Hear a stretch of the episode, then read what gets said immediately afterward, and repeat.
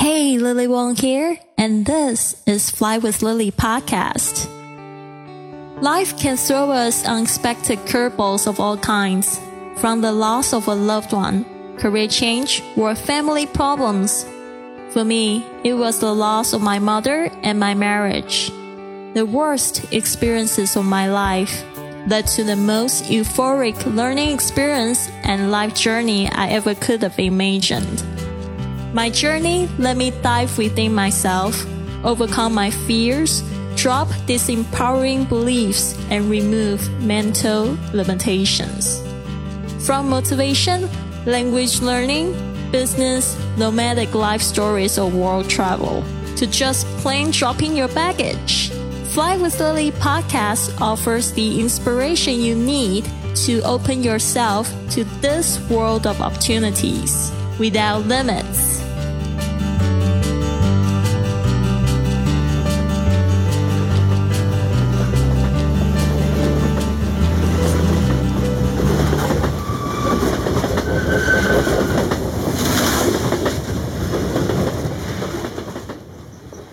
Nothing good will ever happen to you if you never leave your house. Before my evening flight back to Barcelona, I also booked several cooking classes making pizza, tiramisu, and pasta, as well as a walking tour in downtown Rome. Luckily, the classes connected seamlessly. I had a full schedule and I made several friends who I still keep in touch with till this day. That was the end of my journey in Europe. I had so many beautiful memories and had seen most of the cities I was eager to visit. I had met the people I wanted to meet and also got together with some friends before I went back to Taiwan. After I got back to Taiwan, I had some quality time with my family and then I was figuring out where I would like to go after I had some much needed rest. Then the pandemic hit. A lot of my friends in Europe were suffering from the sudden change in their lives and restrictions on things that previously seemed normal.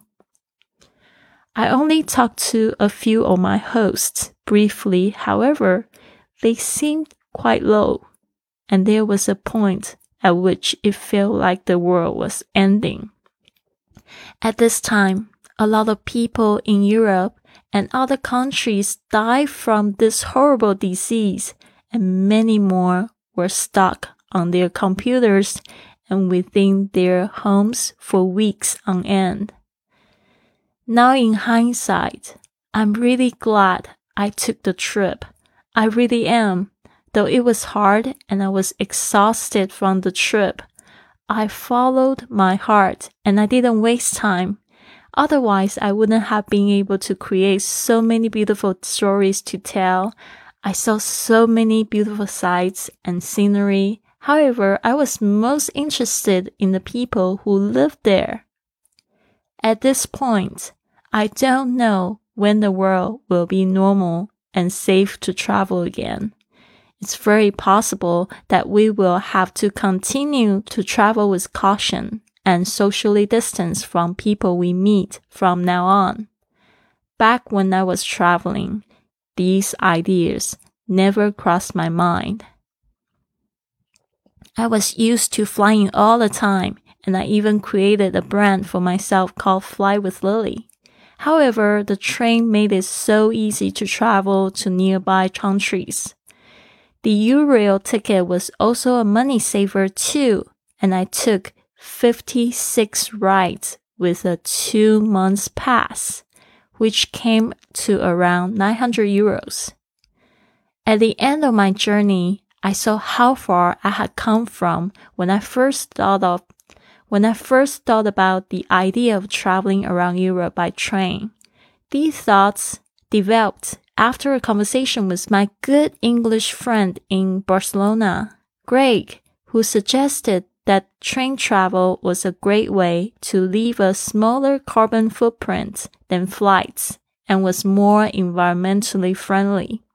He had lived in Sweden for almost 20 years and even shared that some Northern Europeans advocated flight shame.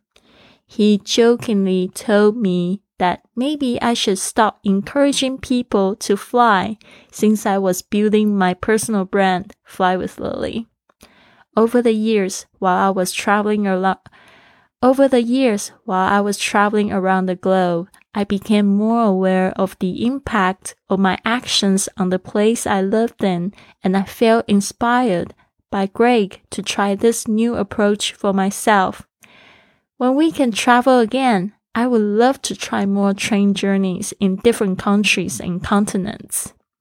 My experiences convinced me that this method of travel is not only more environmentally friendly, but that there are so many exciting adventures to be had. At the top of my list is traveling around China by train, experiencing the many sides of this vast country and sharing what I see with my loyal listeners. This has been another episode of the Fly with Lily podcast. So what now? Go to flywithlily.com to download my gift for you to help work on your abundant lifestyle or contact me directly for a consultation. This show takes a lot of work and planning, so if you enjoyed it, please consider a five star review on iTunes, following on Facebook and Instagram at Fly with Lily, or come up and give our crew a hug on the street when you are on your journey. Thanks for listening, and remember, life's curveballs can be your best opportunities.